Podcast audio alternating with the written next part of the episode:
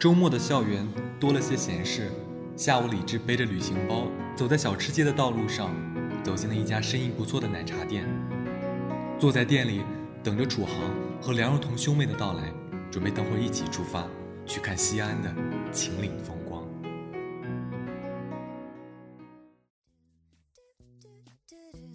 老板，来两杯香蕉奶茶，一杯柠檬水。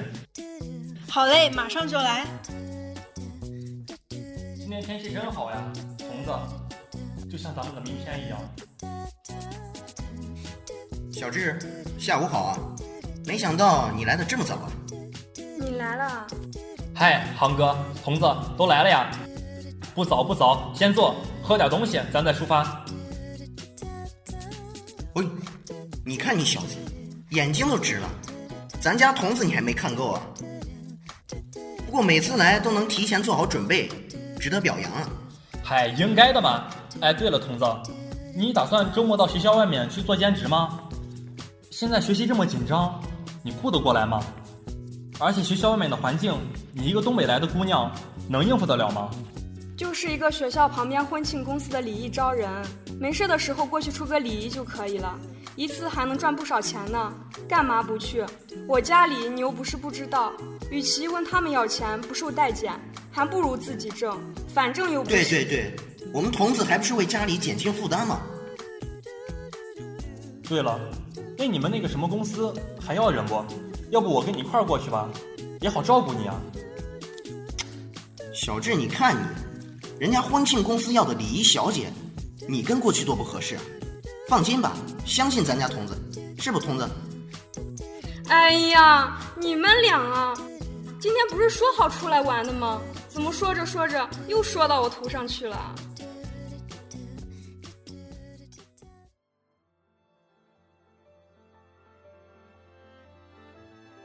三人在一起，天南海北的聊着，时间过去的很快。此刻夕阳西下，霞光万里，秦岭宛若一条蜿蜒的巨龙，匍匐在眼前的土地上。往日里山脉都雾气笼罩着，轮廓模糊，但是现在，绵延的山脉被金黄色的夕阳整片的照亮了，清晰的轮廓一览无余。一股巍峨的气势，让正对着这片景象的梁若彤感受到了前所未有的震撼。好美啊！像你一样。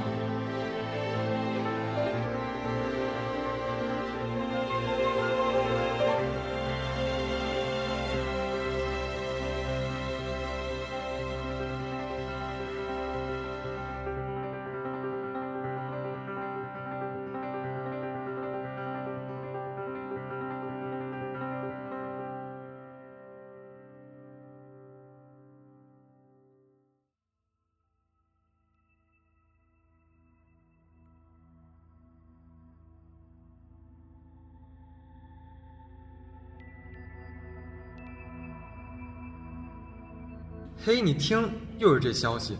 你说这人好好的，怎么就不见了呢？他家里人估计现在都能急死。哎，可不是嘛！听别的院的兄弟说，他是在外面做兼职，前天晚上出去了，到现在也没回来。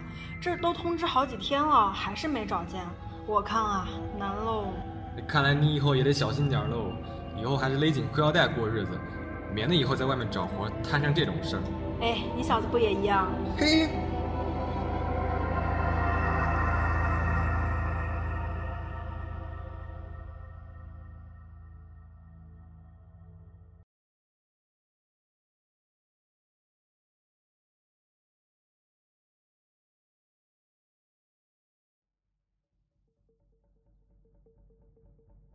七号楼的男生宿舍，楚航、李智和几个要好的兄弟们，还有梁如彤两个舍友坐在一起。宿舍里有一股淡淡的烟味。楚航双手撑在窗台上，眉头紧锁地看着窗户下面来来往往的人群。李智在宿舍门旁接着电话：“请你们赶紧找人啊！算是我求你们了。”学校应该做的，你尽量多去抚慰一下他的家里人吧。一有消息，我们马上通知你。好，好，需要其他什么信息，您直接联系我。怎么样了？学校怎么说？哎，学校说已经通知当地警方参与调查了，一有消息就给咱们通知。现在也只有等了。等等等，等他们有消息，童子早出事儿。不行，不能这么被动。要我看，肯定就是上次童子去那什么婚庆公司兼职，回来时候碰上那小混混干。今天晚上就去找他们算账。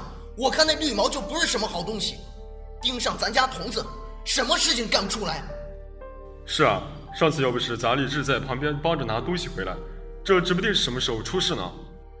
是啊，可不是嘛。听说上次那绿毛还挺狠的。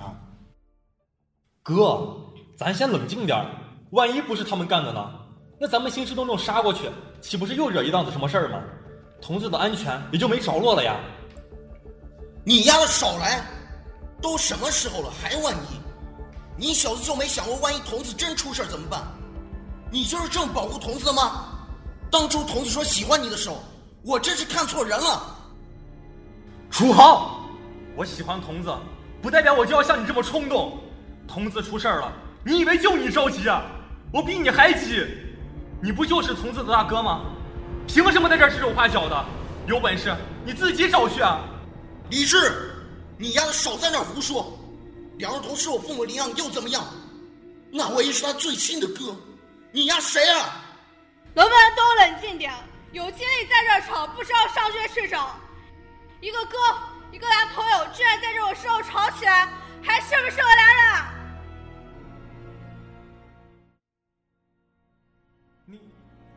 你说什么？童子，童子是领养的。怎怎么可能？叔叔阿姨明明明明对他那么好。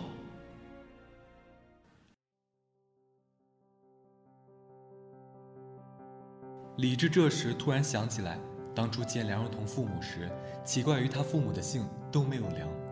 问叔叔阿姨这个问题时，他们遮掩的神情。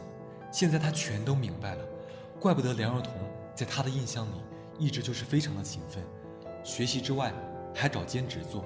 原来。他是不想亏欠养父母太多。想到这里，李智的心渐渐的沉了下去。